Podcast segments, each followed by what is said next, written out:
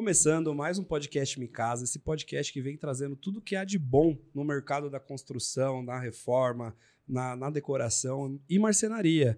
E hoje que está aqui com a gente a mulher mais famosa da marcenaria, né, Matheus? É, Cação, boa noite, estamos aqui de novo. Hoje a gente tá com uma pessoa que vai calar a boca de todo mundo que fala que marcenaria não é lugar de mulher é lugar de mulher, mulher tem um lugar onde ela quiser. Exato. E para falar disso, hoje, além antes de apresentar a convidada, nós estamos com mais uma mulher aqui. É, ela que tá de volta, a Lua, nossa é. influencer lá, né? Nossa influencer na GD, barra hater, que, a, que os marceneiros adoram, né? É. depois a gente vai contar o hate que ela teve dos marceneiros. Depois do, não, depois do último ela post que ela fez, ela não tá nem andando na rua direito.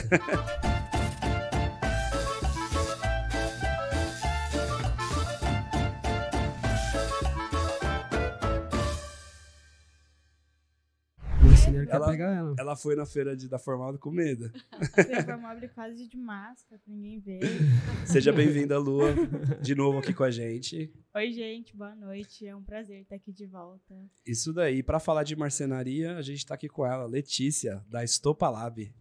Seja bem-vinda, Letícia. Obrigada, gente. Super prazer estar aqui. Primeira vez que eu venho num podcast. Eu já fiz live, já fiz evento, já fiz tudo quanto é coisa, mas podcast esse é o primeiro. Bem-vinda. É. Para quem não conhece a Letícia, você que foi na Formobile, que é marceneira e segue aqui o Micasa, ela estava lá no Espaço Maker fazendo vários tutoriais, várias gravações, palestras, e foi muito bacana, né? Foi. A feira foi muito boa, né? É, o Espaço Maker, ele começou em 2018, né? E foi quando, quando teve o Espaço Maker na Formobile. E a Formobile convidou é, o Estopalab para fazer de novo, agora depois de tanto tempo sem evento presencial, né? Exatamente. Aí a gente fez o Espaço Maker esse ano. Foi muito legal. Foi muito legal. Tava lotado. Mas a gente, lotado, mas a gente vai falar disso daqui a pouco, né? Primeiro, a gente gosta de, de apresentar um pouco melhor o nosso convidado, mostrar. É, principalmente a gente tem muitas marcenarias que seguem o canal, né? Então a gente vai ser boas influências, mostrar que a mulher tem espaço na marcenaria. Mas antes, pro pessoal, acho que na, no ramo, o Estopalab é muito conhecido. Né? Hoje, eu acho que de marcenaria, treinamento de marcenaria, é o maior canal que tem no YouTube disso, né? E, e o pessoal, às vezes, pode ter um pouco de curiosidade de como começou isso, como foi no começo. E também é um incentivo para quem está criando conteúdo, também se inspiram em vocês, né? Para fazer outras Sim. coisas. Conta um pouquinho pra gente aí o que, que é o Estopalab de fato, né? O que, é, que é? Para então, que, que ele surgiu? Certo. Bom, o Estopalab é, na essência, uma escola de marcenaria, né? E é, é, de alguma forma uma startup também, porque não trabalha só com o YouTube, né? Então a gente tem alguns segmentos de trabalho dentro do Estopalab. O Estopalab existe já há quase, acho que acredito que uma década, mas eu assumi o Estopalab é, nos últimos dois anos. Vou contar brevemente aí sobre o que, que é. Então, o Estopalab hoje, o que, que a gente faz? É, produzimos conteúdo sobre marcenaria.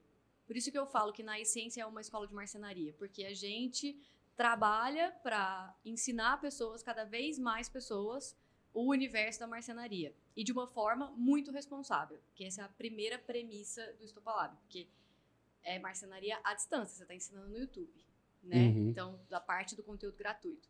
Então, o coração do Estopalab é, de fato, produzir os vídeos, é, produzir o conteúdo para o YouTube, que é de onde ramificam todos os outros trabalhos que a gente faz.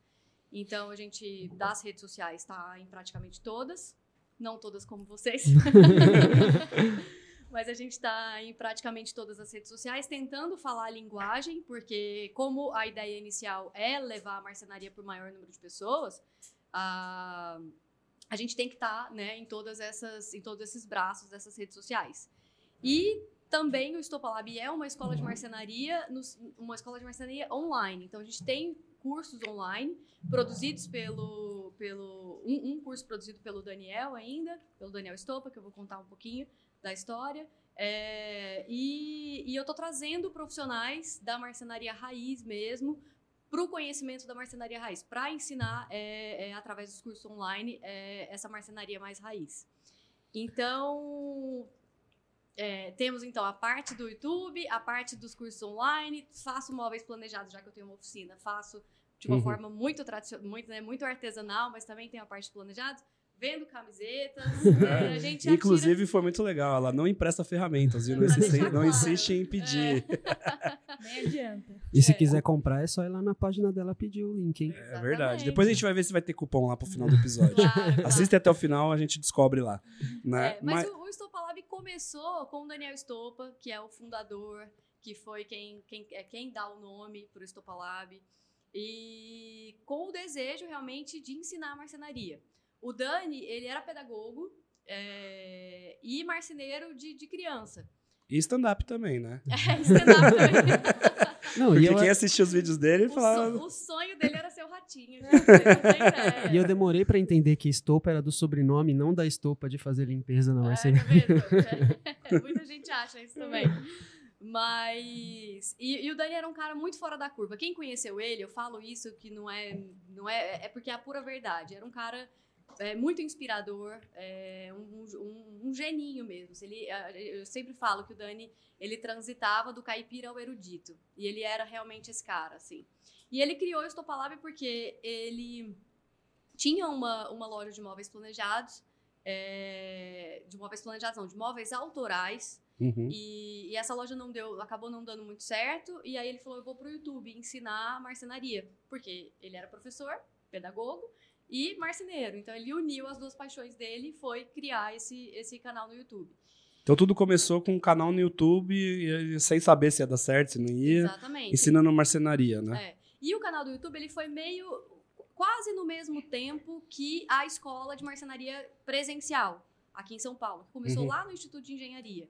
Que desde que começou eu fui aluna. Já chega, é, né? Tipo, já chego nessa parte de onde eu entrei na, na- no Estopa Lab. E aí, é, o Dani tinha essa, essa loja de móveis autorais, tinha o desejo de unir a, a pedagogia, né, o ensino e tudo, e resolveu ensinar marcenaria. Foi mais ou menos nesse período que eu o conheci. E aí, enfim, dali em diante a gente não, não, não, não se desgrudou mais, no sentido de Uhum. eu sendo aluna e Mas você acaba- conheceu ele sendo aluna dele. Sendo aluna, sendo aluna. Eu, eu sou advogada de formação é, e, e, a, e a marcenaria chegou na minha vida como, como uma válvula de escape. Sério? E aí você chegou pra falar, vou fazer alguma coisa que eu não, que eu não tô acostumado aqui pra ver se eu me apaixono.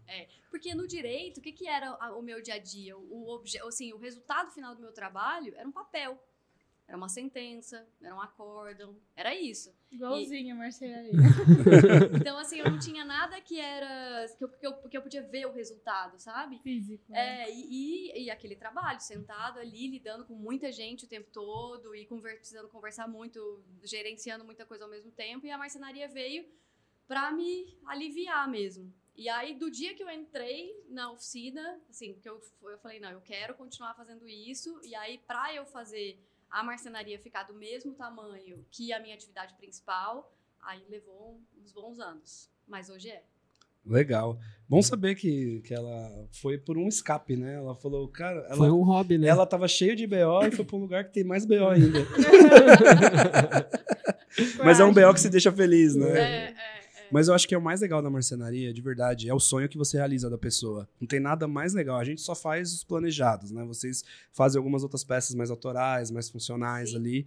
É, mas você vê o resultado final do que você pensou, do que você projetou, e ver montado, e ver a felicidade da pessoa com aquilo, que vai conviver com aquilo por muitos anos, é o mais gratificante, né? Porque você vê, isso não é um papel. Sim, mas Né? você sabe o que é mais gratificante ainda, dentro do que a gente faz como principal?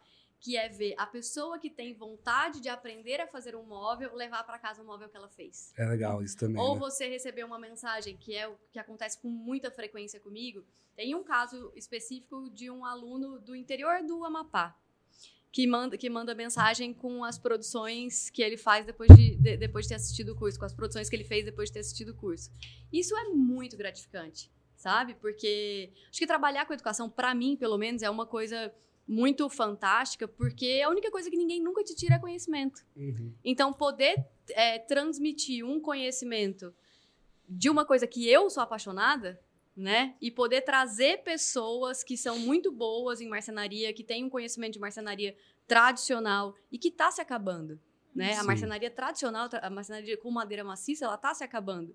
É, eu poder trazer e resgatar esse ofício e levar para outras pessoas para realmente não deixar isso morrer com os mestres que, que já estão aí com idade. Porque é se não passa de pai para filho, é só com vocês. Exatamente. né? Porque normalmente isso é uma profissão que vem de pai para filho, né? O trabalho mais artesão ali, né? Da marcenaria raiz.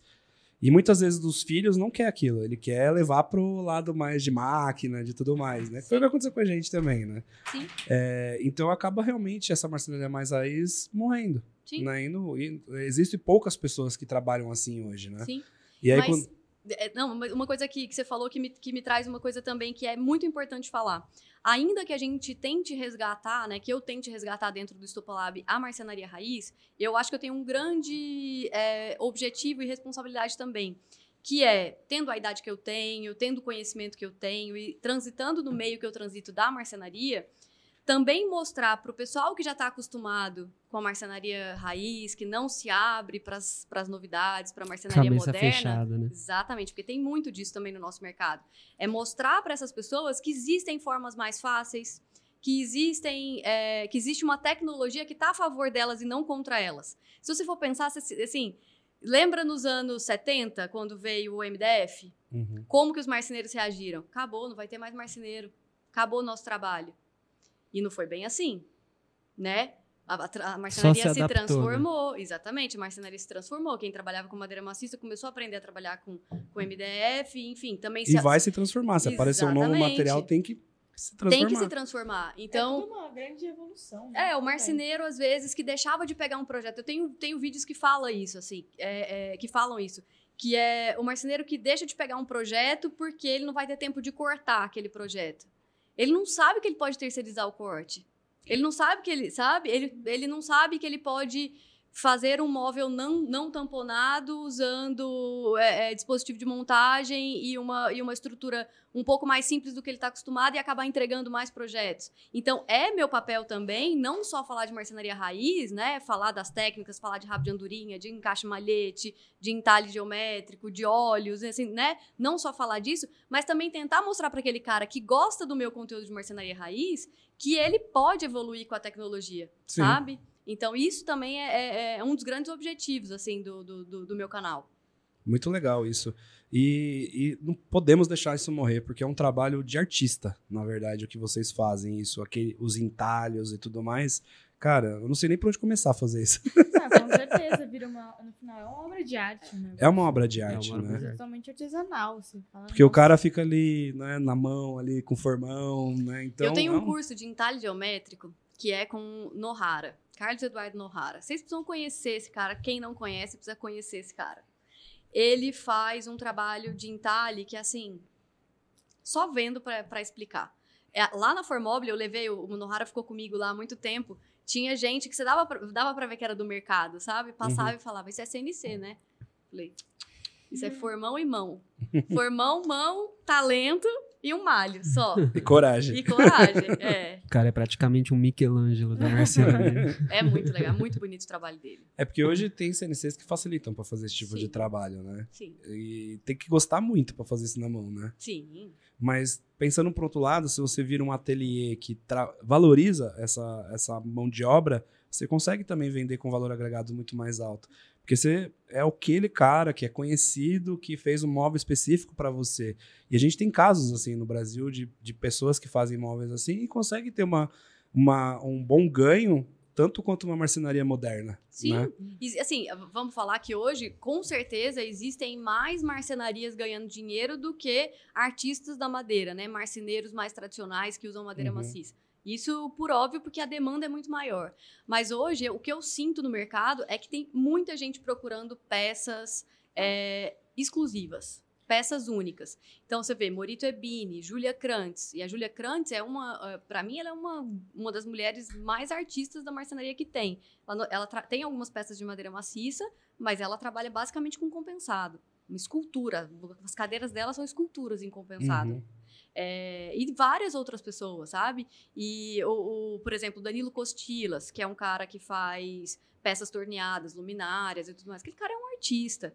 Então, existem, eu acho que é um mercado mais competitivo no sentido de você se destacar com a sua, com seu design autoral, né? Com as Uhum. suas peças, com a sua forma construtiva e tudo mais.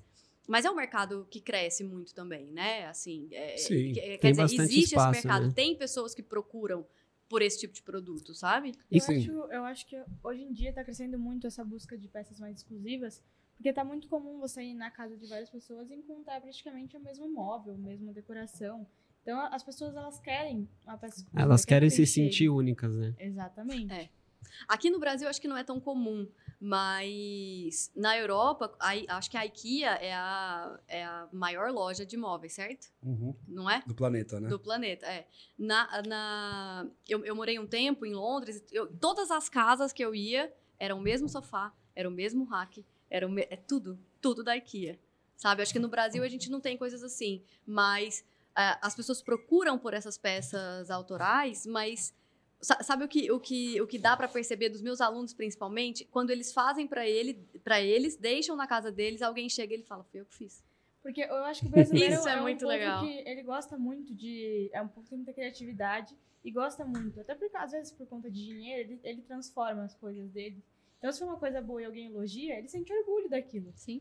Então, é, sabendo fazer com marcenaria, que é uma coisa mais técnica, a pessoa, nossa, eu fiz isso, eu trabalhei por isso. Sim, Então, eu acho que faz total diferença, né? sim, sim. Exato. E também causar aquela inveja no parente que vai em casa e É, fala, puta, você exatamente. fez isso mesmo? Eu vou Não, ter mas que isso aqui você não consegue comprar igual, não. É É. só eu que tenho. Porra, eu vou Só ter que ir tem- lá no canal da Letícia lá, vou ter que aprender essa merda aqui. Só tem um problema quando você se torna marceneiro, mas que é o mesmo problema quando você é advogado.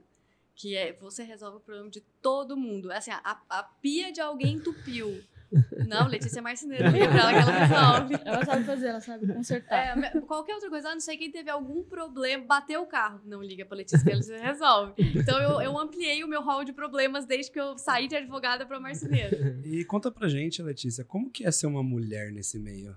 Cara, deve ser difícil, porque é um meio, tipo, é igual futebol, né? É todo- Existe totalmente masculino, né? E Existe eu acho totalmente errado, porque eu acredito que se a gente tivesse mais mulheres na marcenaria, a gente teria menos problemas de acabamento. Olha, não só de acabamento, De mulher, tudo, mulher né? na gestão, mulher na É. linha de produção, assim, é, existe uma, um estranhamento, sabe, geral, tanto de homens quanto de mulheres, quando você responde que você, que você é marceneiro. Na verdade, assim, é, te- tem uma posição também que a marcenaria, não sei se vocês, se vocês sentem isso, mas é, a- o- a prof- o profissional de marcenaria ele já é colocado no lugar de operário sabe? De tipo, de não ser uma profissão tão importante ou tão socialmente relevante quanto um advogado, um médico Uhum. e que é mais. errado, né? Muito errado. Completamente. Muito errado. Porque se alguém soubesse o trabalho que dá para ser marceneira, né? Não E acharia quanto de estudo isso. precisa, né? Muito estudo, muito estudo. Enfim, e, e a marcenaria é tão abrangente quanto qualquer outra área, né? Você pode se especializar em um milhão de coisas. É um ser ambiente muito complexo. muito complexo e, e- e- e- e com muitas abas, né? Enfim, mas como, assim, sendo mulher na marcenaria, eu não tive uma primeira barreira que foi a barreira do meu mentor, que foi do Dani. O Dani Uhum. sempre foi muito, muito aberto comigo, assim. Ele brincava comigo, ele falava, Letícia, o homem, a mulher segura no martelo assim, e o homem segura no martelo assim. Então não faz diferença, sabe? Tipo, é a mesma coisa, bora Uhum. lá. Então, assim, ele foi a pessoa que eu convivi por mais tempo dentro da marcenaria, ele não fazia essa, essa distinção comigo. Depois, depois que o Dani faleceu, acho que a gente nem completou, né? A gente nem chegou nessa é, A parte, gente nem né? chegou nessa parte. Essa parte é, é triste, né? Melhor a gente não falar tanto. né? É, mas é depois que o Dani acabou falecendo que eu assumi o protagonismo do, do canal e tudo mais, algumas situações aconteceram, assim. Algumas até. Eu, eu fico meio nervosa, sabe? Assim, quando a pessoa. Acontece muito da pessoa virar pra mim e falar assim. Mas, lá, lá na Formobile aconteceu muito. Mas você é marceneira? Aí eu sou. Mas assim, você mesmo que põe a mão na massa? Eu falo. É você que pega a chapa? Sou. Foi o que eu disse. Sou, tipo, você quer que eu responda quantas vezes mais, sabe? As pessoas acham estranho. Algumas. É, nunca teve um, um, um, um, um assim, um confronto, uma questão assim, sabe? Sempre fui muito respeitada dentro dos patrocinadores, dentro das pessoas que trabalham Tem comigo. uns preconeitos leves, né? Que as É. pessoas têm estranheza. Como você Isso falou, é no- estranheza. É, né? estranheza. Isso no pessoal. Agora, na, na- nos, nos encontros pessoais, né? Agora no TikTok. Hum. Aí. O TikTok Coisa lá é um antro de, de comentários de ódio, né? Pelo amor de Deus. As pessoas falam, falam o que querem, assim. E tem muito tem o isso, celular assim. pra proteger? Não tem ninguém na frente. É, TikTok é igual aquele meme do cachorro, dois latinos um de frente pro outro, quando você abre o portão, eles param. É, exatamente. é, é, exatamente. isso que representa o TikTok. Mas é, o, o que, o que acontece às vezes é quando alguém. Mas eu acho que isso talvez aconteça com os homens também, mas com as mulheres certamente com mais frequência. É, você tá fazendo alguma coisa e alguém vem te ensinar a fazer o que você já sabe. Isso a mulher vive no dia a dia para qualquer coisa. Né? Na marcenaria não é diferente. Então, o cara acha que você não consegue e já então, começa a querer te o ensinar. O marceneiro né? já é assim com o próprio homem, marceneiro com mais lado, jovem. Com o marceneiro do lado. Ou mesmo que seja mais velho, ele já tem é. aquele aquela estigma é. de falar, não, eu sei tudo, é, é, do jeito que eu faço e pronto. E te, poucos homens já se sentiram ameaçados, assim. Uma vez aconteceu na oficina que, eu, que, que, que foi assim, o cara entrou Aí ele, enfim, era uma oficina que era compartilhada, tinha outras pessoas trabalhando, tinha outras pessoas trabalhando lá. Aí ele entrou e virou, falou assim: "De quem que é essa oficina?" Aí eu falei: "Minha". Aí ele: "Sua?" Eu falei: "É, minha". aí Aí que já começa o preconceito. É, aí eu falei: "Minha". Aí ele olhou assim, tal, aí ele tava tirando um negócio de dentro do, do, desse galpão, né? Que o galpão era usado por outras pessoas. Ele tava tirando um negócio lá de dentro. Aí ele voltou, virou para mim e falou: Você tem uma, um martelete? Eu falei: Tenho. Aí emprestei o um martelete pra ele, ele voltou. Aí ele veio puto lá de fora. Ele falou assim: Já que você é dona dessa marcenaria aqui, vem me ajudar a carregar. tipo, Vem fazer um papel masculino que é de carregar alguma coisa, sabe? Uhum. Aí eu virei pra ele e falei, falei, meu amigo, eu não preciso carregar nada pra te mostrar que eu sou qualquer coisa, sabe? Tipo, vai em paz, vai ser feliz. Mas se eu quiser carregar, eu carrego mais que você.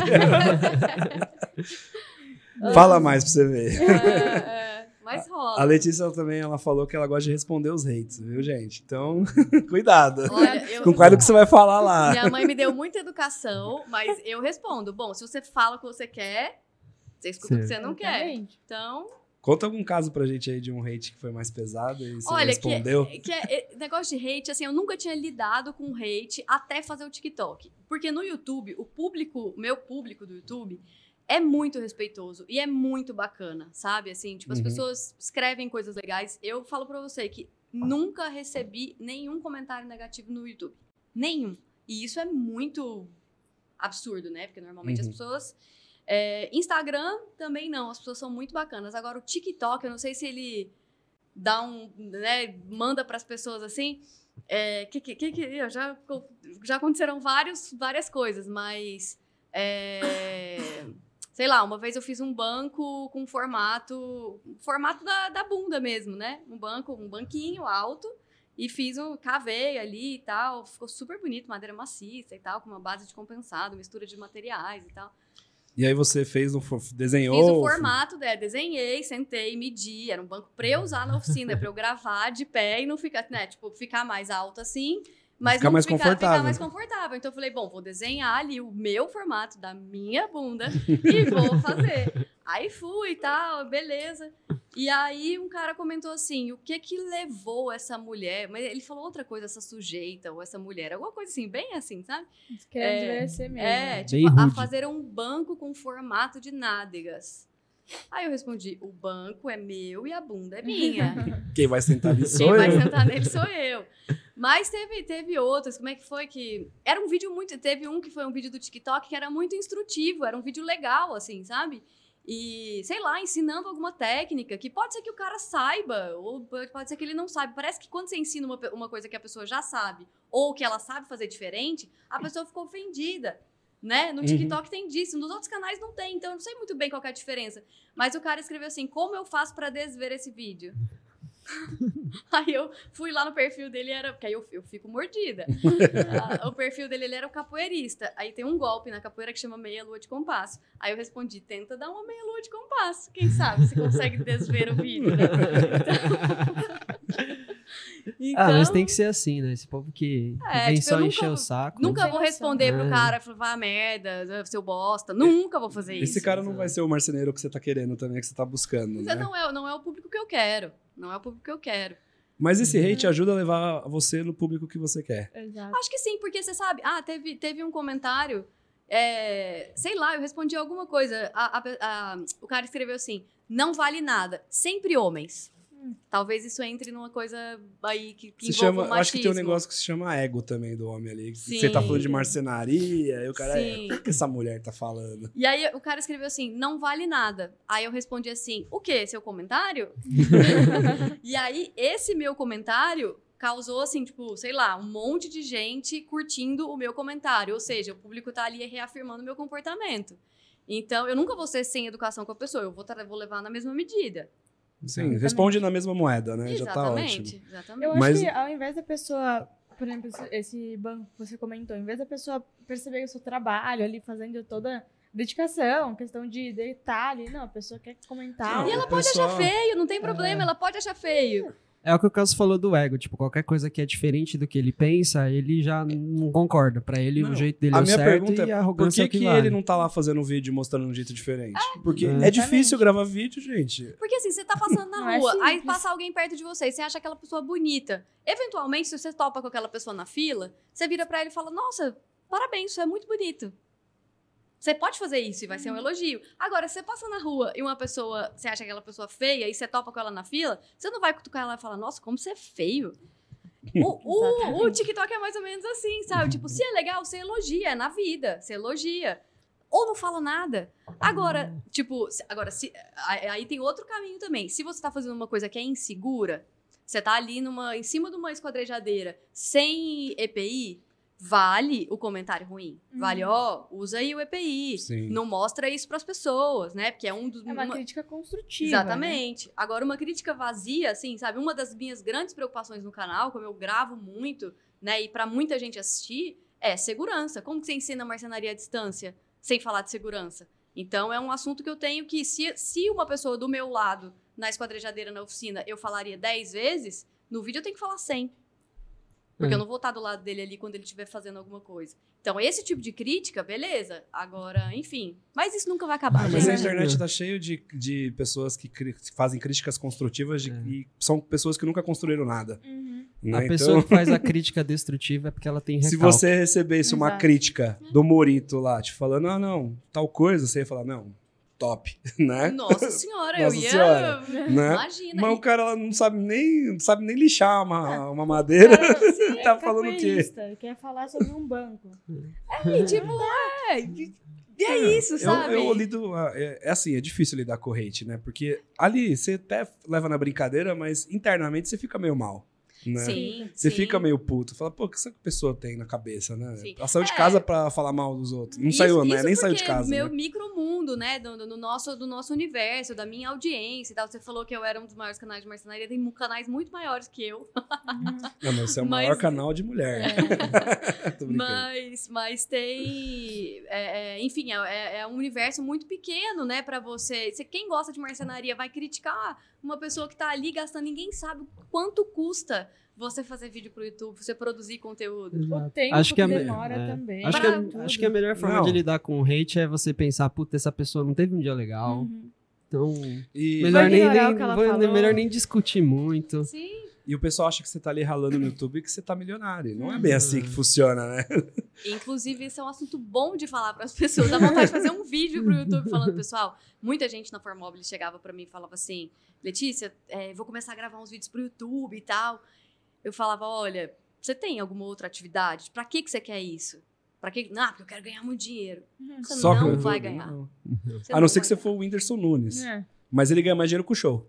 É, sim, Entendeu? por isso que ele faz tanto show. né? Entendeu? Mas é, tipo, você, Felipe Neto, Whindersson, né, provavelmente ganham muito de, de, de AdSense, beleza? Mas um canal pra você sobreviver de AdSense, gente. E Não uma tem coisa como, até que né? você falou antes da gente começar a gravar, que a pessoa, ela não imagina o tempo que faz pra fazer. Você falou que é um vídeo de 20 minutos, demora É, A, fazer, a né? minha estimativa é que a cada minuto de vídeo de trabalho meu é aproximadamente uma hora, duas horas de trabalho meu. Uhum. E se eu for envolver todo mundo que entra, né? Então, a edição, né? Que é basicamente a produção e edição. Porque eu me gravo, eu capto som, eu faço, Uhum. faço tudo. Às vezes o Márcio me ajuda. É. É, mas é, é uma média de, para cada minuto, entre três horas e meia e quatro horas de trabalho, gente. Ou seja, é muita É muita coisa. coisa. É muita coisa, as pessoas Muita não coisa. sabem o trabalho que dá. Pra você fazer um trabalho bem feito, pra você mostrar, porque você imagina, você tá aqui gravando um negócio, parafusando aqui. Pro curso online é muito mais ainda. Uhum. Porque você tá aqui parafusando um negócio, você tem que mostrar a visão de uma pessoa que tá, né, que é de uma pessoa que estivesse ali olhando. Então, é a visão 360 em cima e embaixo. Uhum. É. Você tem que mostrar tudo isso. Esse é um assunto que eu queria puxar que você comentou, que é a questão do. Você tem muitos alunos online, né? E a Sim. gente comentou aqui também que a marcenaria é algo meio artístico, né? Tem esse lado que, pô, precisa ali, tem muitos detalhes, é um, Tem, tem um- algumas formas de, de complexidade. entrar com a ferramenta. tem como os, que os macetes. Como que você, como que é isso? Como que é dar aula de marcenaria online? Tipo, conseguir passar a ideia para a pessoa que tá do outro lado. É, então, é, existem muitas críticas é, no, no nosso meio de que marcenaria não se pode ensinar online. E eu discordo completamente. Porque eu acho. Por dois motivos. Antes de falar como que a gente ensina. É, o primeiro motivo é que a partir do momento que você não abre a possibilidade de levar o ensino à distância, é, de, né, de, de, de ensinar à distância, você limita o conhecimento para os grandes centros, né? Então, o cara que eu estava comentando lá do Amapá que aprendeu, o, do, do, do norte ao sul do país hoje, quem quiser fazer um curso, consegue fazer se tiver acesso à internet. Então, é, para mim, é uma função social realmente Isso é trabalhar legal. com o ensino à distância para você disseminar o conhecimento para o maior número de pessoas. Porque ah, muita gente comentou, ah, acabou a pandemia, acabou o curso online. E eu falei, gente, isso não existe, porque ensino à distância não é só curso online. Ensino à distância existe desde que o primeiro livro escrito foi copiado e foi mandado para outra pessoa. Isso é ensino à distância. Então não tem como acabar ensino à distância. Vai continuar. Agora é a forma Vai como mudar que você por faz. onde vai ser distribuído. Isso com Exatamente. certeza pode. Exatamente. E a forma como você faz, como você consegue identificar o seu aluno, entender as necessidades do seu aluno e ajudar ele ali, né? Então, assim, tem várias formas de você fazer. E a, você encontrar a forma correta de fazer é, é, o ensino à distância de marcenaria, o primeiro é estar sempre à disposição, falando de pós-venda, está sempre à disposição para tirar dúvida, re- reforçar o tempo inteiro sobre segurança, entender o que, que o seu aluno tem, que tipo de ferramenta seu aluno tem né? Porque geralmente você tá ali ensinando com uma serra de bancada, mas às vezes ele tem uma serra circular manual e ele quer inverter aquilo. Então você precisa conhecer a O realidade do seu próprio espaço aluno. de trabalho também, É. né? E como que você faz essa conexão com ele? Através do vídeo. Então, assim, fazer uma aula introdutória, explicar para ele, fazer uma segunda aula falando sobre segurança, uma terceira aula sobre quais são aquelas ferramentas, como aquelas ferramentas podem te machucar, né? Falar para a pessoa que, assim, no curso, a gente fala, o seu primeiro acidente pode ser o seu último acidente. Então, Você assim, coloca umas imagens também, igual no CFC, Não. que os caras colocam um acidente Não, de isso carro. não. Isso tal. geralmente a pessoa, se quiser, vai procurar. Mas já isso é muito importante. É, o, o Daniel falava isso muito pra mim. Seu primeiro acidente pode ser o seu último, porque realmente pode. Se você, sei lá, fui pra marcenaria sem comer e tenho hipoglicemia, e tô ali cortando uma, uma peça na esquadrejadeira e eu tombo em cima da esquadrejadeira e Já era. Já a cabeça vai embora. era. Então, assim, ou, ou, sei lá, tô com uma tupia estacional, a mesma tupia. A tupia é, mais, é a mais perigosa da, da marcenaria, né? Sim, a, Ainda a mais tem gente-. Que usa sem proteção. Né? Tem uns doidos que usam sem proteção, né? Eu vi uma vez na internet um negócio que eu nunca esqueci. Um acidente numa tupia estacionária que o cara mexeu no eixo. Ele, ele, ele cresceu o eixo, enfim, não sei o que, que aconteceu lá. Tinha mexido no eixo, né? Mexer em máquina que você não sabe mexer e fazer gambiarra, né? Uhum. E aí ele colocou uma serra, um disco de serra, e o eixo quebrou, enquanto a máquina estava ligada. O disco de serra voou, bateu na parede, bateu na bancada e voltou nele. Encontraram ele partido em dois na oficina. Nunca esqueci disso. Nossa, dá até agonia. E é isso. Eu já assim. vi perdendo o dedo. Isso eu já vi. É quase eu vi. premonição o negócio. Mas né? tem, mas tem, acontece. Então, assim, óbvio que hoje os cursos que, que o Estopalab tem, por exemplo, é, os cursos que eu tenho hoje é produção de móveis com madeira de pallet, que foi gravado com o Daniel, é, entalhe geométrico, que o cara, no máximo, se ele se descuidar, vai, vai cortar um dedo, vai cortar feio, porque a gente ensina a afiar o formão muito, bem afiado. Porque senão E- não consegue fazer Uhum. também, né? Uhum. Sim. E, e acabamentos a óleo, que o risco é pequeno. Mas no produção de móveis com madeira de pallet, a gente tem um módulo para falar de coisas básicas. E um deles é sobre segurança, sobre como usar as ferramentas. Só que a gente não usa, assim, a gente usa a serra, a, a serra circular, mas a gente ensina muito a usar tico-tico. Para quem não tem a serra circular. Então, né, a serra de bancada. Então, a- aí, aí você, assim, tem algumas coisas que eu acho que, que se limitam ao ensino à distância. Por exemplo, fazer um curso de torno. Eu tenho, eu, assim, eu acho que é possível fazer um curso de torno para uma pessoa que já torneia. Agora, pra uma pessoa que nunca fez, Já ela vai ter é uma noção perigoso, né? só, né? Porque você envolve muita força ali, Porque assim, jeito, ó, o cara né? aprenda do zero, marcena... é, aprenda do zero a tornear sem um torno. Tem, tem uns cursos que são assim, né? O cara pega uma furadeira, liga.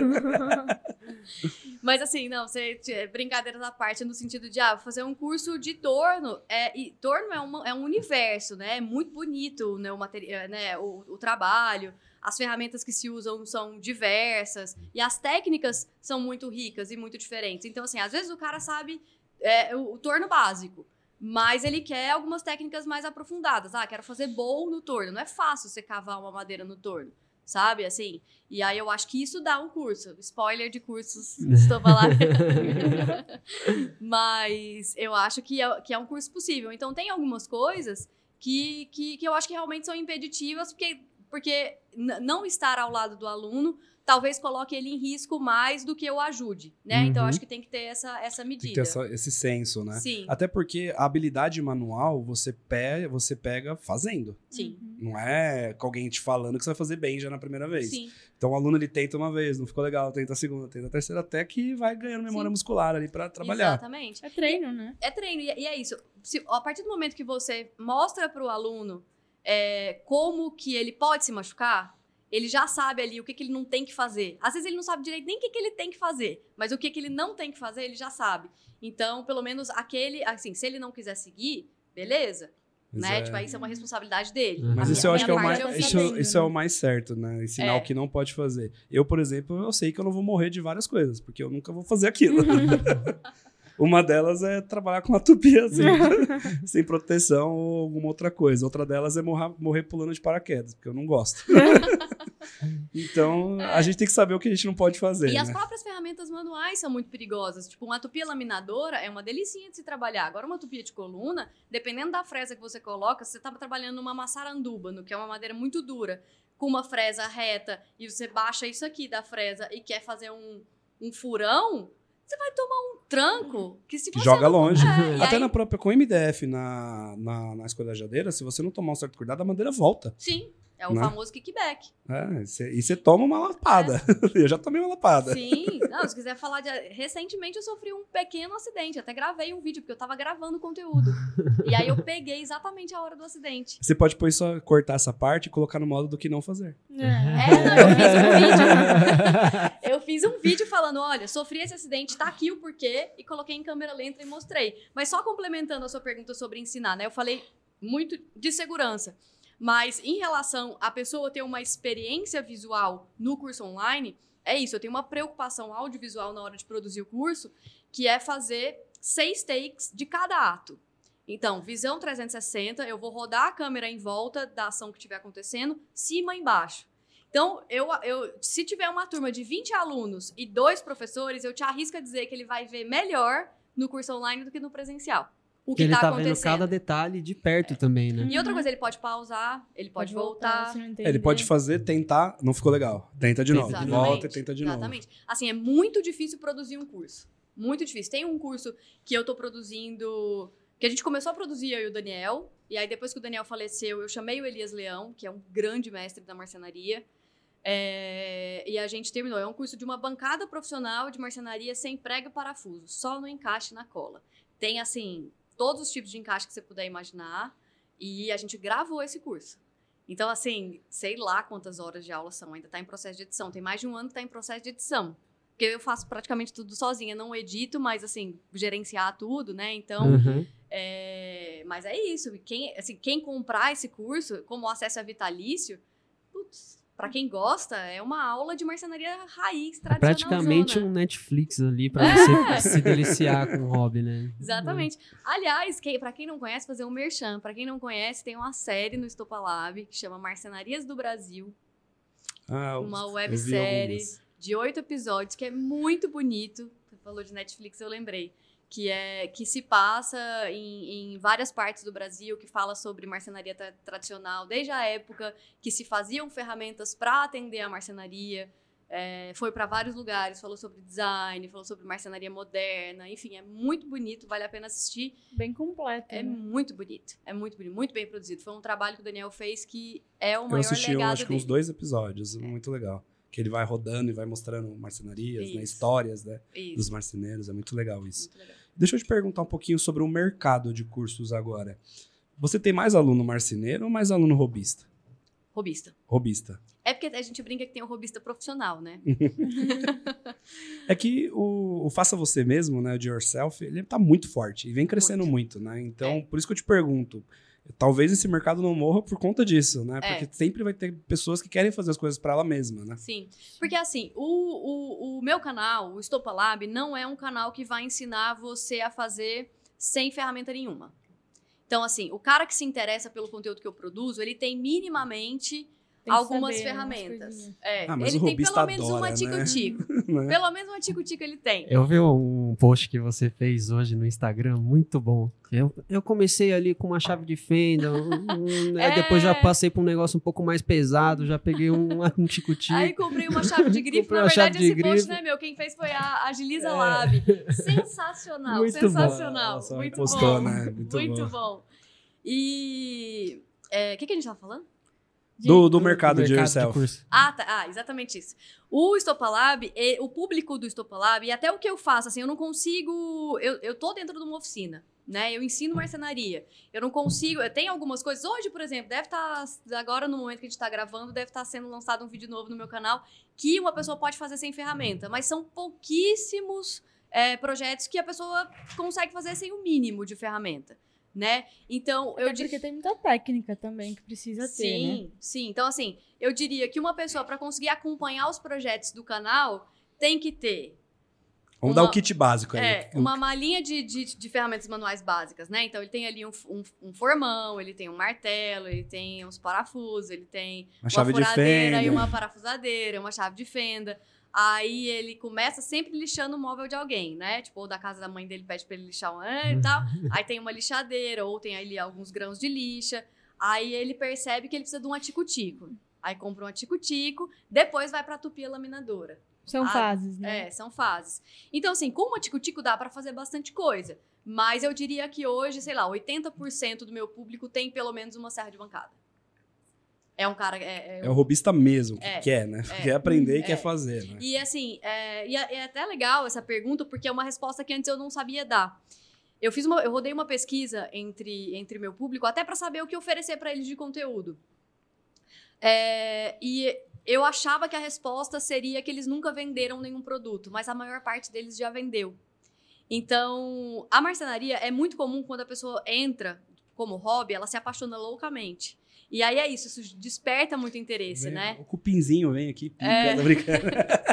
E aí isso desperta, desperta interesse. Aí a tia vai pedir uma tábua de corte, aí, não sei, aí a pessoa começa a entender que ela pode ganhar um dinheiro. Ela pode até manter o trabalho dela ali, mas ela pode ganhar um Quando ela dinheiro. percebe que começa a ganhar É. mais dinheiro, aí que ela migra. Aí né? ela migra, aí ela migra. Mas tem um cara que, que eu falo que ele, que ele é o blogueirinho, ele vai achar ruim quando ele vê isso, que é o Ricardo Morcegão. que ele é o, ele é o rei do, do robismo. Ele é um cara que ele trabalha com TI, tem ali a, a atividade principal dele, mas é um cara que manja demais de marcenaria. Ele é o típico que ele se chama de robista profissional. O cara que produz ferramenta, ele produz a plana dele, sabe? É o- é cara que faz a mega feira, a a mega feira do, do robismo, né? Através do grupo Mega e tal. Então tem muita gente que é apaixonada por marcenaria. Público é basicamente esse.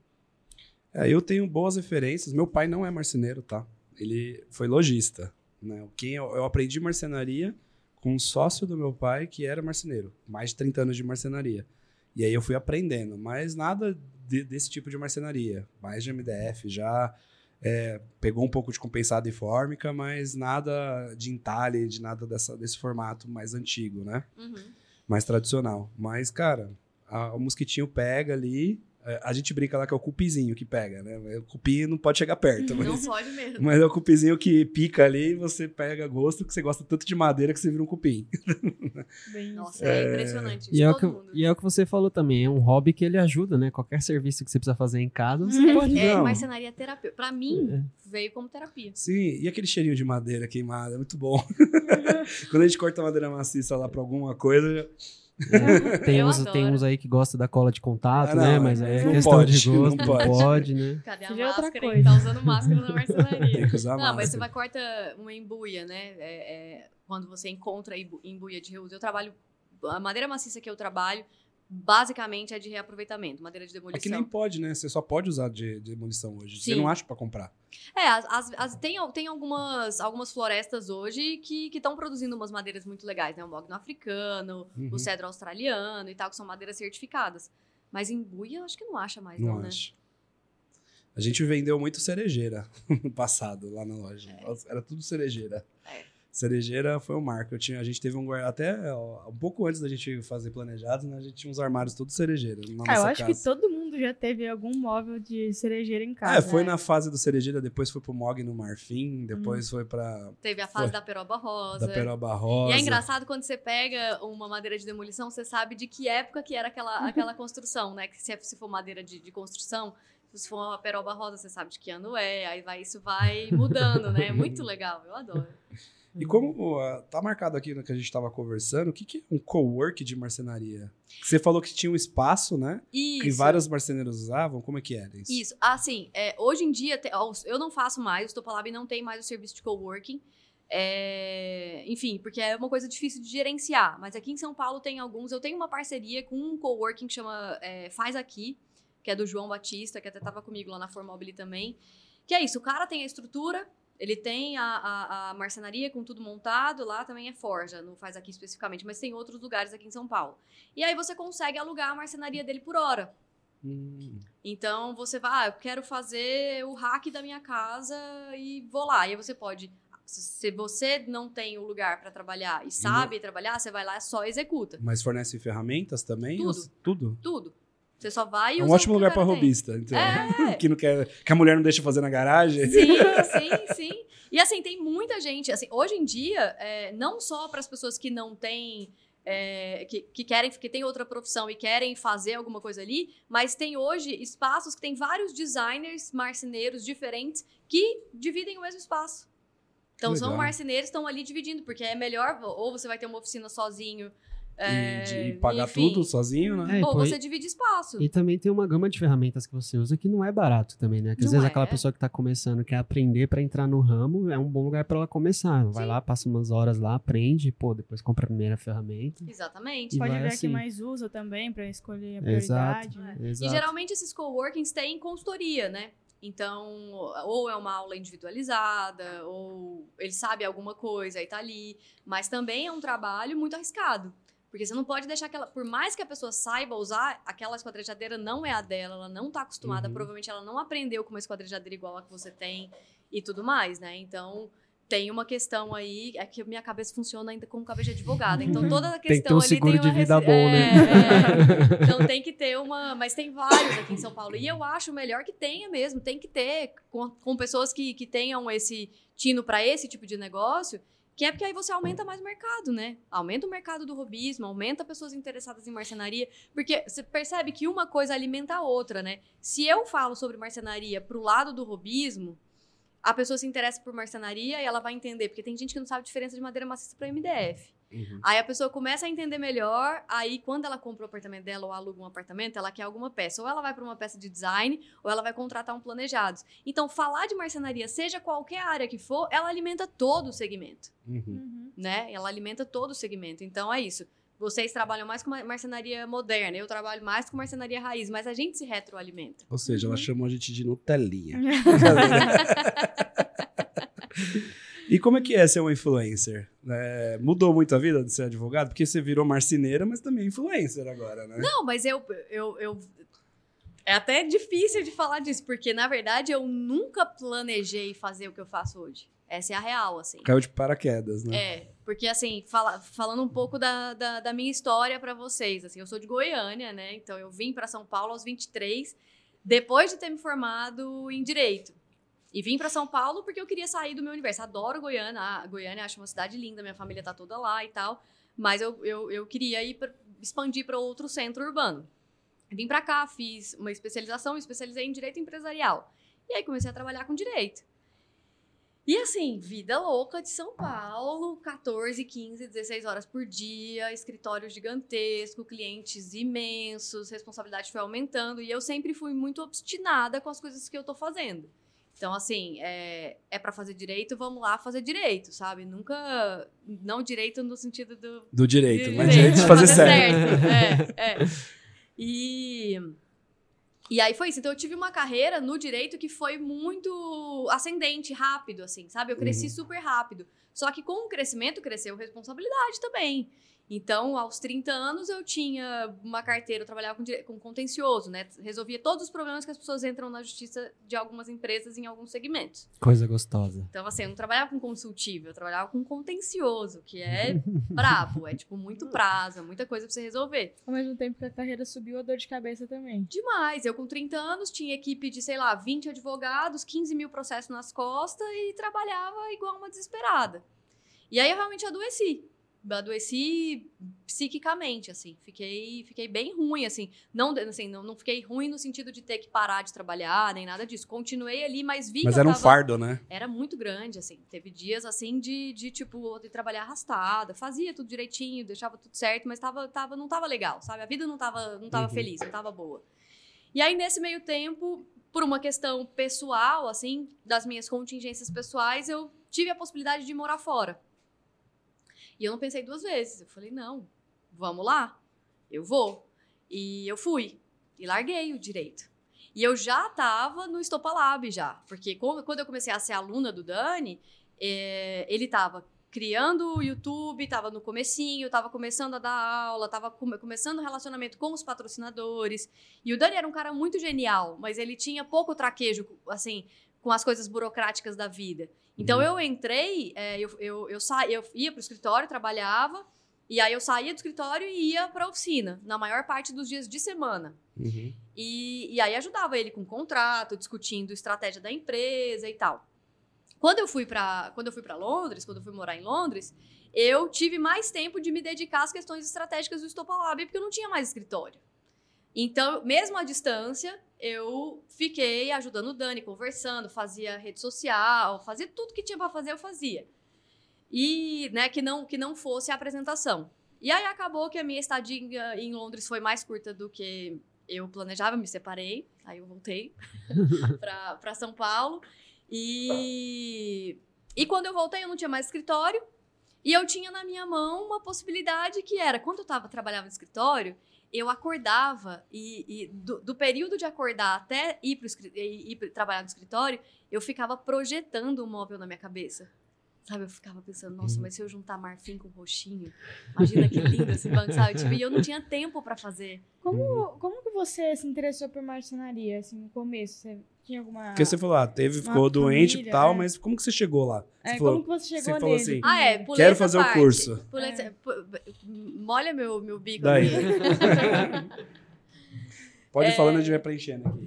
Então, quando é, em Goiânia, assim, se, se eu for, se eu for pegar um apanhado de criança, o meu pai tinha uma loja de, mo- de motores pesados. Uhum. E tinha, além da loja, né, vendia é, geradores, motor para caminhão e tudo mais, ele tinha oficina atrás que fazia a retífica desses, desses, desses motores. Uhum. E eu lembro que eu ficava fascinada com aquele universo, sabe? Então era uma coisa assim que se eu for pensar de criança, eu tinha, eu tinha muito, muita loucura por processos de produção, sabe? Era uma coisa que me, que, me, que me deixava muito, assim, interessada. Então, minha mãe até conta uma história que uma vez eu, sei lá porque, criança, adolescente, sentei embaixo da pia e desmontei o encanamento do meu, do meu banheiro. Por algum motivo, sabe? Mas porque eu gostava de entender aqueles processos de encaixe, sabe? Aquilo me. E aí, e aí eu, eu sempre gostei muito de, de, de modernismo, de mobiliário moderno. Então, Sérgio Rodrigues, enfim, né? to- Uhum. todos dessa linha, eu sempre achei muito bonito. Uhum. E aí, e aí eu acho que uma coisa. Eu, eu pensei, eu preciso fazer alguma coisa que, que me tire desse estado de ansiedade absurdo. Eu falei, poxa, eu adoro móveis, eu adoro Vamos lá lixar de madeira. É. Aí fui. Aí a primeira escola que eu fui foi pro Lab 74, antes até de conhecer o Daniel, que é uma, uma escola de marcenaria aqui em São Paulo. Só que foi um curso rápido, eles são, é, são bons, mas são um pouco mais rasos dentro da proposta que o Dani tinha na época. Aí Uhum. comecei lá, de, de, de, de lá eu já conheci o Dani, e aí não acabou mais. Aí teve a história que eu contei, e aí voltando para pro meu retorno, não é isso? Foi onde eu parei? É, foi. É. Mas E a- nisso você tava casada Isso, lá, lá em Londres. com outra pessoa. Eu não. Eu, Não, você não, foi, não era casada com o Dani? Não! Ah, a gente achou que era casado. Não era, gente. Sério que vocês achavam? Já achava, juro por Deus. Jura? Juro. Gente, não, foi sempre amizade. Sempre! Ah, não, juro por Deus que a gente achava. Não, não sabia. Não! É porque a gente também nunca achou um vídeo que falando que não era, entendeu? Sempre É associou. engraçado isso, não, mas é. Bom que a é- gente já fez o tiratema aqui agora. Eu É, engraçado já fez que a gente- tiratema. a gente- Ó, o pessoal que tá em casa, que tem dúvida. Não Tem era. muita gente que tem dúvida. Tem Porque eu já pensei, gente- não, ela, você foi lá, ela separou, ela conheceu o Dani, ela voltou, se apaixonaram. Não, não, não foi isso de jeito nenhum. Vai até deixar ela nervosa. Não, não fico. É porque isso é muito comum. As pessoas acham isso, mas é engraçado que a gente conversou tanto antes de começar a gravação e a gente não falou sobre isso. É porque verdade. pra vocês é muito óbvio, né? Assim, É, ficou assim não, muito óbvio. fica claro, parece, É. né? Tipo, ela continuou o trabalho do, do É. marido. Não, não, não é de jeito nenhum. O Dani, desde que eu conheço o Dani, o Dani já era casado com a Rosa, que é Ah, uma tá. grande amiga, uma querida. Sempre fui muito amiga. Desculpa, Rosa. Mil perdões. Entendemos errado. É, eles têm dois filhos, né? Então, assim, são- eu- o Dani era. A gente. te- é, já conversei isso muito com a, com, a, com a mãe do Dani também, a Denise, que é uma querida comigo. É, a minha conexão de amizade com, com o Dani foi muito forte. Assim, sabe? A gente entrou numa sintonia que se não existisse, não estava acontecendo o, que, o, que aconteceu, o que aconteceu, que foi eu assumir o Estopalab. Uhum. Mas aí, para vocês entenderem o contexto, quando eu voltei, é, eu não tinha escritório, e aí eu voltei pra oficina e tal. Aí o Dani falou: Letícia, vamos, me, me, me dá essa, essa, essa oportunidade de te mostrar que pode virar. Sabe? Tipo, me dá a sua força de trabalho integral. Porque Uhum. eu continuar lá, eu ia continuar de qualquer jeito. Né? Assim, dando um apoio pra ele. É, E aí eu falei: não, vamos. Vamos, vamos, vamos tentar. Eu acho que é isso que eu quero e tal, integral, e vamos lá. E foi quando a gente planejou o curso online. É, na época, o Dani queria fazer um editorial de revista. Eu falei, Dani, quem é que recebe revista em casa? Mas ele era pirado no lance da revista. Eu falei, Dani, curso online, é isso que a gente precisa fazer. E ele era muito teimoso. Eu, eu estipulei com ele um caderninho assim, que a gente fazia o planejamento do mês ou do bimestre, e nada podia entrar mais nessa lista. Nada. Todos os dias tinha pelo menos um- um- uns vi- umas 20 ideias novas por dia fora dessa, dessa lista. Aí eu falava, não, Daniel, marca não. Então, o Márcio tá lá rindo porque ele sabe, conheceu muito também. sabe como é que era. Então, assim, ele era um cara de muitas ideias, muito genial e tal. E eu acho que eu vim pro, pro, pro Estopalab em tempo integral para conseguir concatenar as coisas. para conseguir, com a minha experiência de gestão... uma, uma direção pra ele, né? É. Com a experiência que eu tinha de gestão, porque na advocacia era basicamente gestão que eu fazia, também já não fazia mais advocacia tradicional. é, eu trouxe isso para a empresa e, e continuei ali me desenvolvendo como marceneira, mas a minha a atividade do Stopalab era uma atividade burocrática. Então, definir plataforma de curso, as redes sociais, o gerenciamento de contrato, tudo isso era eu que fazia Patrocinadores, patrocinador, tudo. Em conjunto com ele, algumas coisas e, enfim. Mas ele deixou isso na minha mão.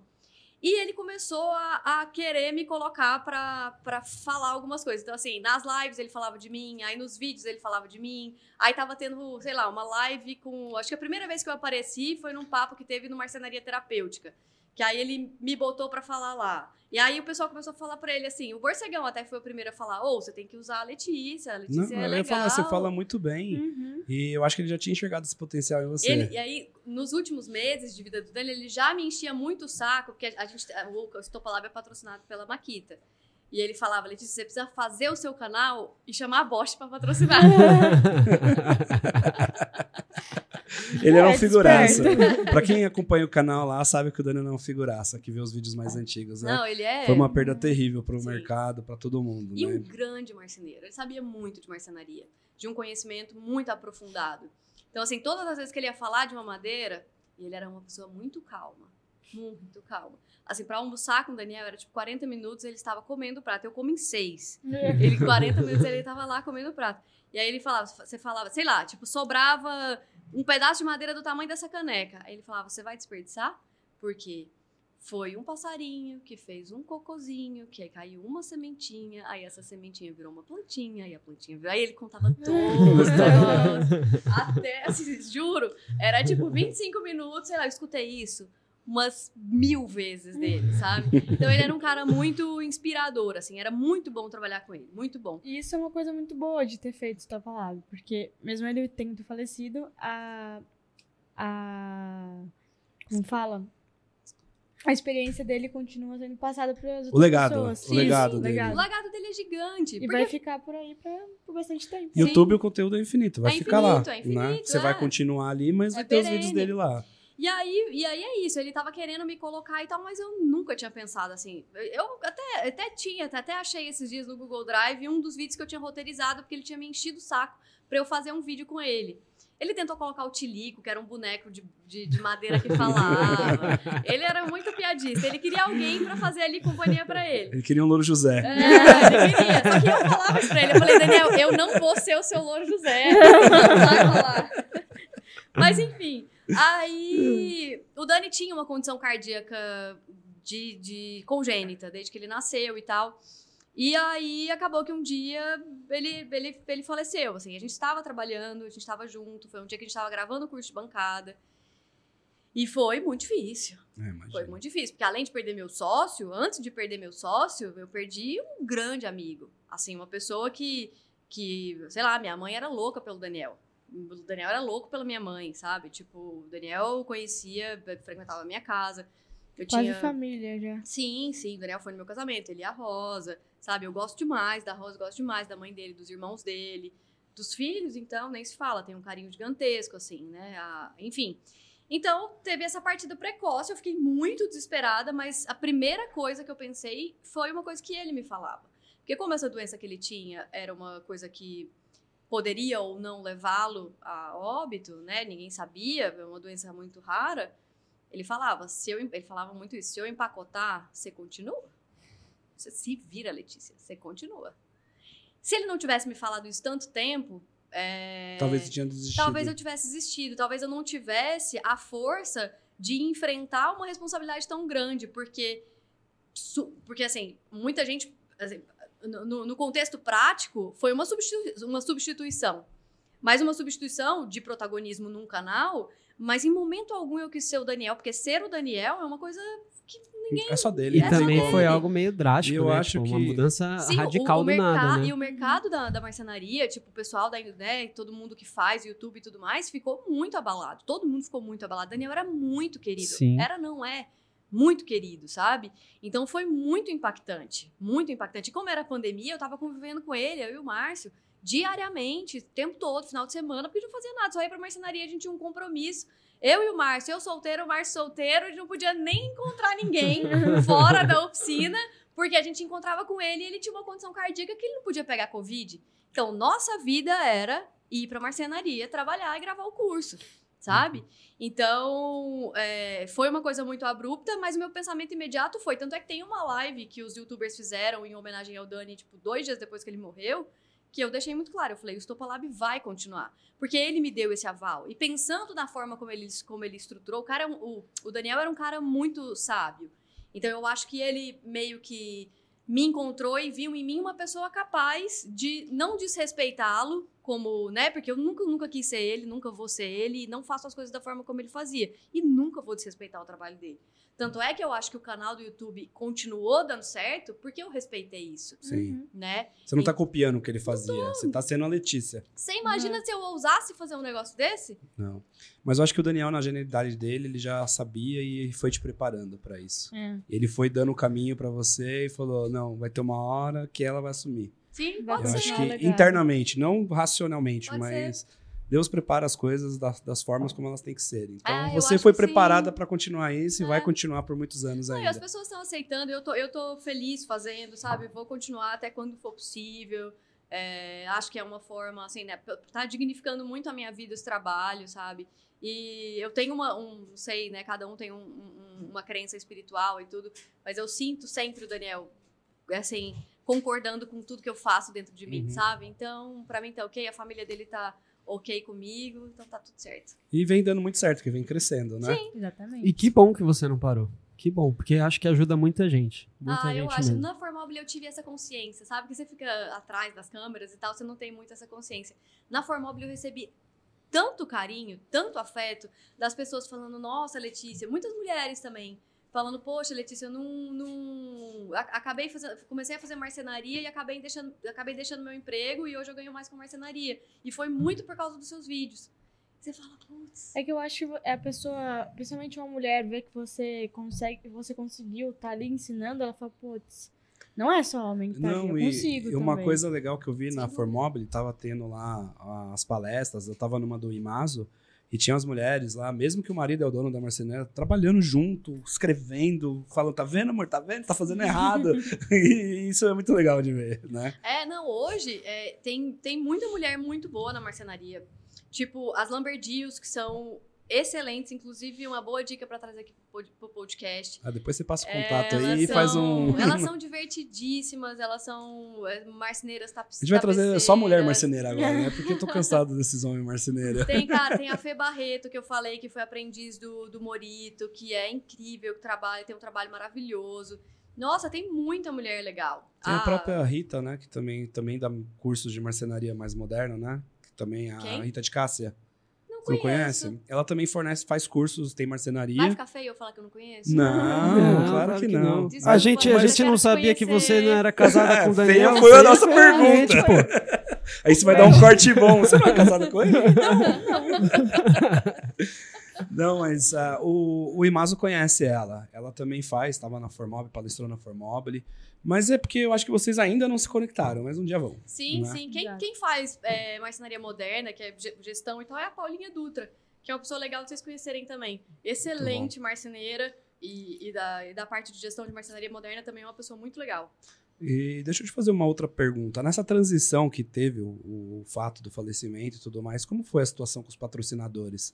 Eles continuaram apoiando o canal? Todo mundo. Perdeu? Como é que foi? Esse, esse era um grande medo, né? Uhum. Porque assim, voltando pro assunto de que YouTube não dá dinheiro, é, você tem que ser muito grande para seus patrocínios bancarem a sua vida e te deixarem rico. Uhum. Isso não, isso não acontece, sabe?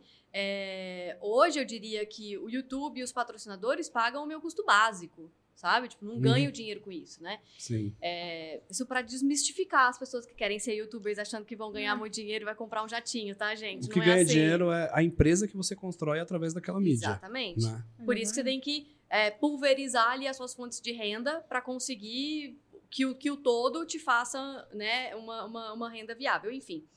É, Esqueci a pergunta. Não, todos continuaram então. né? Ah, sim, então. E aí todos continuaram. Que bom. Fico feliz. Alguns descontinuaram depois de um tempo, mas por outras razões. Mas isso era uma grande preocupação minha, né? Porque eu Uhum. falei, poxa, sem isso eu não consigo continuar. Mas veio novos. Vieram novos.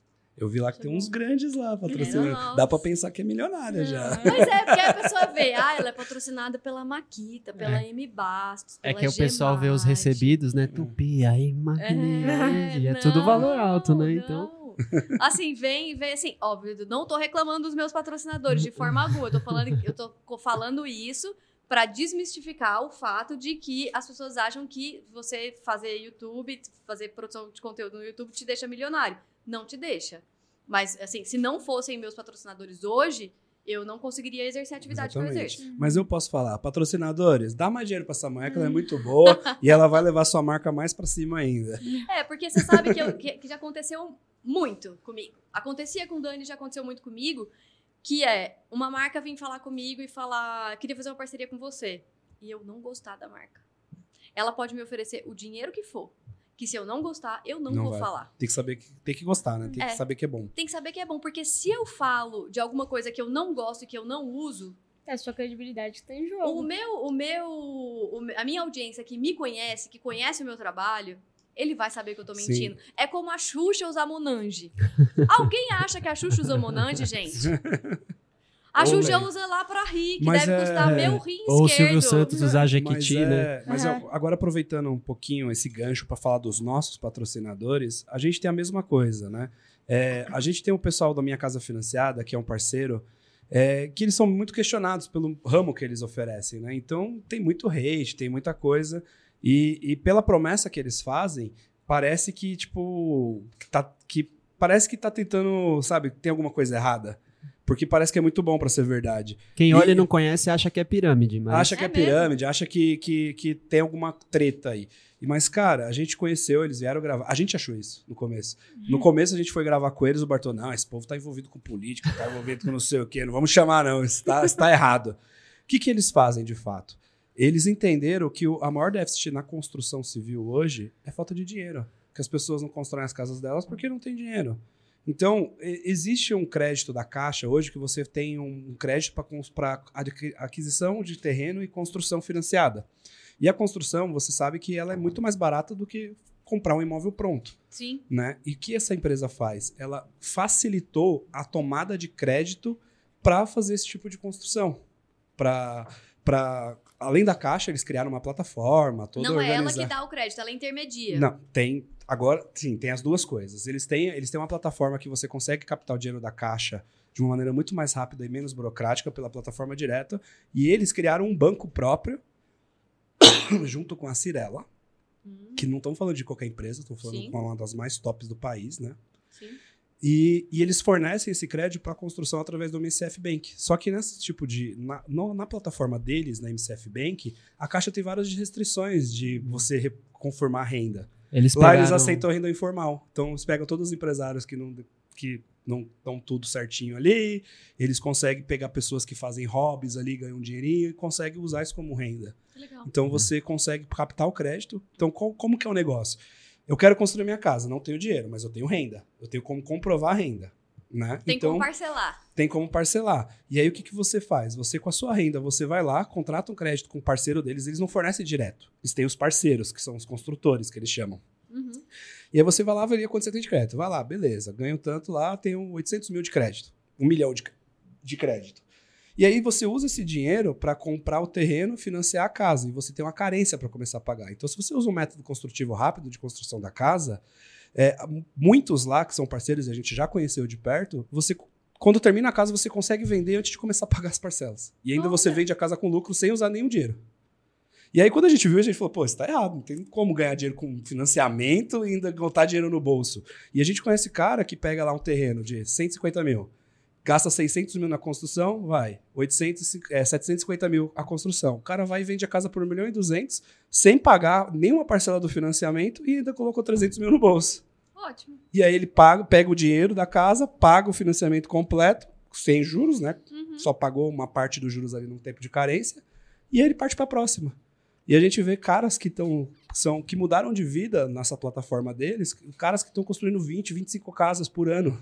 Ele resolveu duas dores. Ele pegou o cara que não tem o dinheiro, consegue o dinheiro pra ele e consegue sem a burocracia da caixa. Ou seja, Sim. o cara não precisa esperar Não, um pode ser ano, pro dois cara que tá anos. fazendo isso por investimento ou pra pessoa que queira Exato, construir, construir a a própria. E própria serve, casa. você quiser Exato. ser construtora de casa, você não precisa ser construtora. Você pode ser parceira deles, você vende para o cliente o financiamento e contrata uma construtora para construir. Sim. Existe mais do que 50% dos clientes deles não são engenheiros nem arquitetos. Exato, isso, isso é uma São das coisas mais legais. Fora isso, eles têm outro tipo de crédito: crédito para energia solar, crédito para home equity, que você coloca o seu, o seu imóvel em garantia e pega um valor para usar para o que você quiser. A taxa de juro imobiliário. A gente está falando de 11% ao ano, 9% ao ano nesse, nesse, nesse outro crédito, está abaixo da Selic. Sim. E aí a gente fala, pô, eles vieram aqui e falam, pô, você capta um crédito financiado mais barato do que rende no banco. E a galera não acredita, porque não assiste o episódio completo. Sim, Assiste só aquela parte do financiamento do imóvel pronto. Obviamente, no imóvel pronto é mais caro.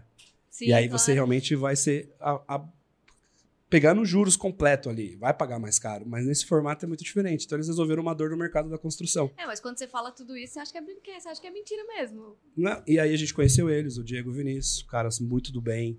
E a gente conheceu não só eles, mas pessoas que fazem isso de fato, né? Que ganham dinheiro com isso. Veio o Thiago Abreu, que gravou com a gente esses dias aí, que foi um dos últimos episódios.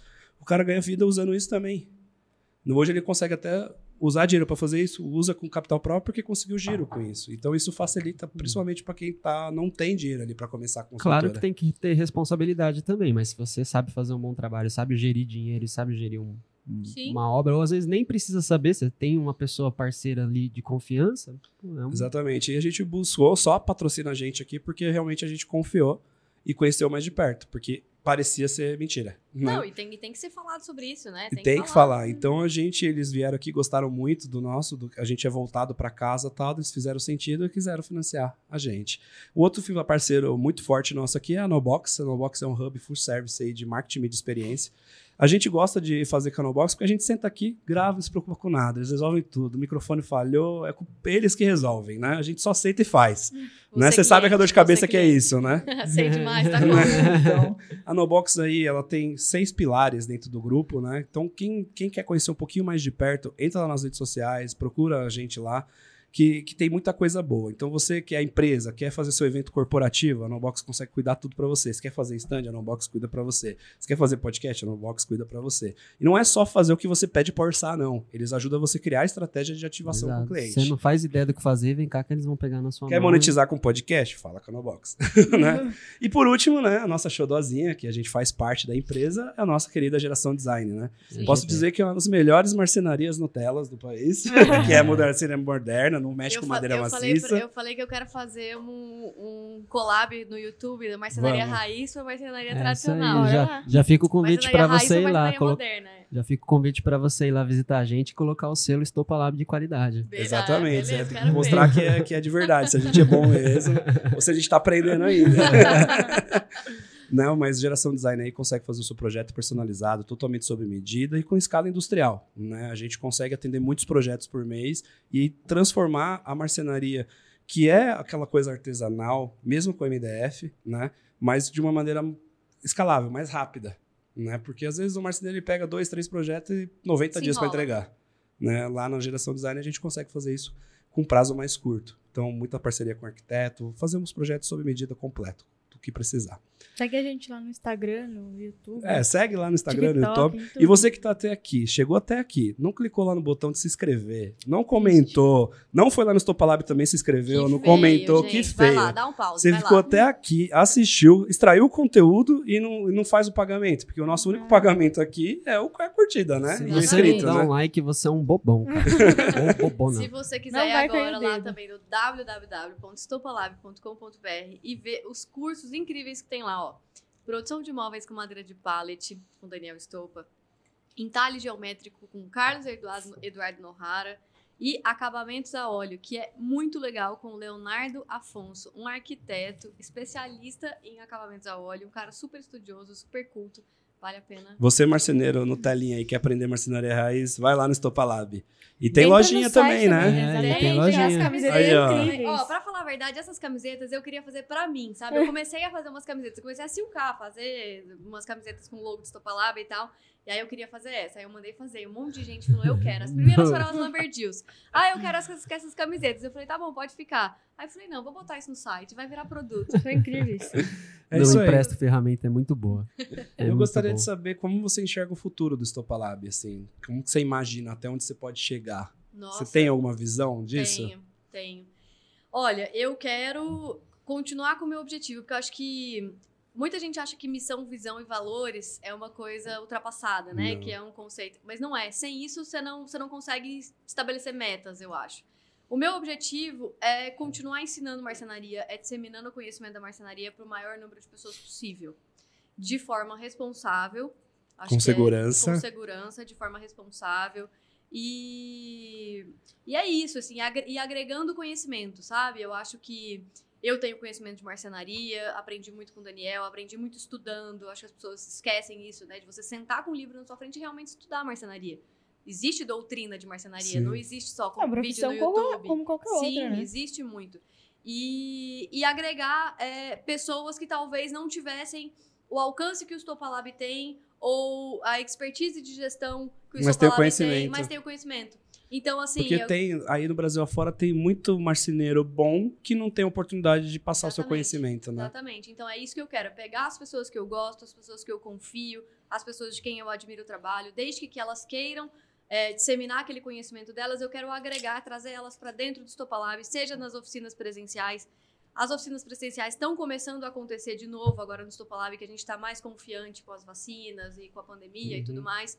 Quem se interessar, estiver em São Paulo também, quiser entrar lá no site do Stopalab e deixar é, o nome, né? Porque a gente manda o e-mail quando tiver a- as oficinas. Então, trazer essas pessoas tanto para as oficinas presenciais quanto para os cursos online para disseminar o conhecimento. Eu acho Legal. que é, é isso. A, o Stopalab é, na essência, uma escola de marcenaria, é uma empresa de educação.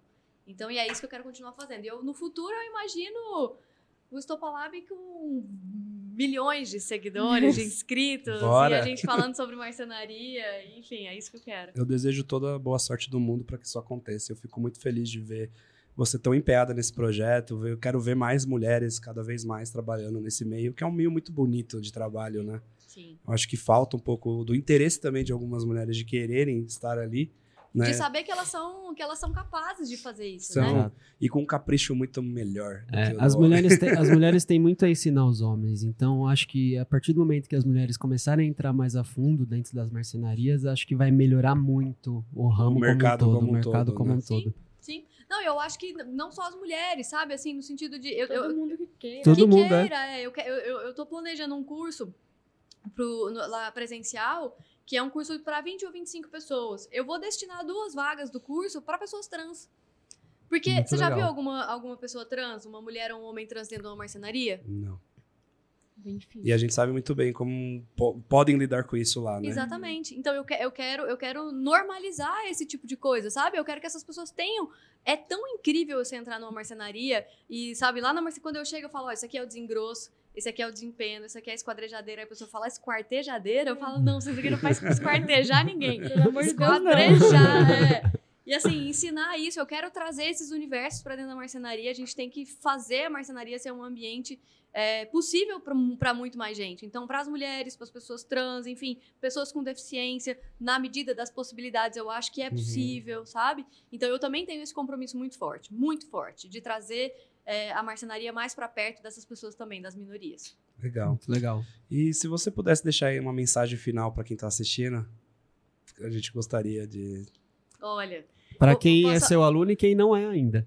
ainda. Eu vou deixar, eu vou deixar uma depois, que é uma piada até do meu pai. tá. Depois eu falo. Bom, Já terminei esse primeiro, episódio assim, né? Eu quero Já. agradecer vocês. Essa é muito boa. pelo, meu- pelo convite. É muito legal falar sobre marcenaria. É sempre muito bom falar, porque eu acho que é isso, né? A gente levar o conhecimento da marcenaria ao maior número de pessoas. E foi muito gostoso. O uísque Muito tava maravilhoso. É, você viu que ela é marceneira raiz Não, mesmo. raiz mesmo. né? Na caneca não é água, não, é uísque. Mulher raiz, eu comigo não tem tempo ruim, não, gente. E eu acho que depois de agradecê-los, né, de dizer que foi muito legal, agradecer a Michelle, que foi muito fofa comigo desde o, desde o começo. É, acho que a mensagem que eu tenho, que é a mensagem que eu tenho pra mim e serve muito pra marcenaria, que é conhecimento é a única coisa que ninguém nunca te tira. Exatamente. Exatamente. Só de. é, Você vai. Só E agora- mais. Foi muito bonito. Eu acho que foi até feio falar a piada agora. né? Não, vai, Não, manda a É piada. legal porque complementa. Nosso pai falava muito Meu isso. pai pra- fala muito isso. Meu pai foi no- na minha faculdade, pra, a gente tinha uma feirinha de empreendedor, ele foi contar a história dele, né? Ele terminou assim: não seja um marceneiro, seja um bom cineiro. Porque de mar já tem muitos. e aí eu achava bem que ele faz piada o tempo todo. Essa piada é muito a cara dele. É muito a cara dele. Né? Se assistir o episódio, você vai entender. Tá. Que ele fez piada no episódio inteiro. Meu pai é, uma, é sarrista. Quero ele tem uma cara séria, meio fechada, assim, mas ele conversa cinco minutos com ele, nada. ele solta umas piadas. Sabe aquelas piadas de, de, de pavê pra comer? Sei, Mas sei. Daria, acha- daria vários cursos de piada. Daria vários cursos. Ele é Quero muito bom. se um dia eu tiver a oportunidade. Bora. O dia que você for lá na fábrica, a gente tenta fazer, a gente Maravilha. fazer isso dar certo. Ele tem muita experiência, tá muito tempo no mercado também. Ele não sabe marcenaria, assim, de, de pegar e fazer, mas ele sabe tudo de marcenaria, Sim, imagino. né? Sabe tudo de imóveis, de Posso loja. imaginar. Então, ele aprendeu na prática, na experiência, né? Mais uma vez, muito obrigado, Letícia. É, conto com você aqui outras vezes pra gente Sim. bater mais papos, falar de outros assuntos, entrar em assuntos mais Outros específicos. projetos também. E que você que ficou até em casa, não vai, vai rolar um cupomzinho pra lojinha? Vai rolar um, um sorteio, alguma coisa? Ué, posso sortear. Que tal? Sortear uma um- camiseta dessa? Não, deixa eu sortear alguma coisa Pode mais. ser, pode. Sortear um curso Hum, online. melhor Pô, ainda. melhor porra. ainda. Beleza? Produção de móveis com madeira de pallet. O curso mais completo que a gente tem. o Mais Então, pra você concorrer, é um curso bom. Então não pode ser só uma curtida, não, não. Você vai ter que escrever no comentário, você vai marcar um amigo e aí vai escrever por que que, a, por que o que que você acha, qual a sua opinião sobre marcenaria, por que que você gosta de marcenaria. E seguir o Mikasa. E o Estopa. Lab. Exatamente. Então a gente depois faz uma postagem mais específica só desse sorteio, Maravilha. do concurso cultural, né? Sorteio não. Né? E aí depois a agora. gente mostra lá direitinho o que pode ter. Muito obrigado por presentear o nosso público com isso. Eu acho que a pessoa que ganhar vai ficar muito feliz. A gente tem bastante marcenaria que segue a gente. Eu acho que eles vão ficar contentes em Sim, quem É ganhar. muito legal. E, pessoal, até a próxima semana e tchau! Tchau, tchau, gente. Tchau. Obrigado.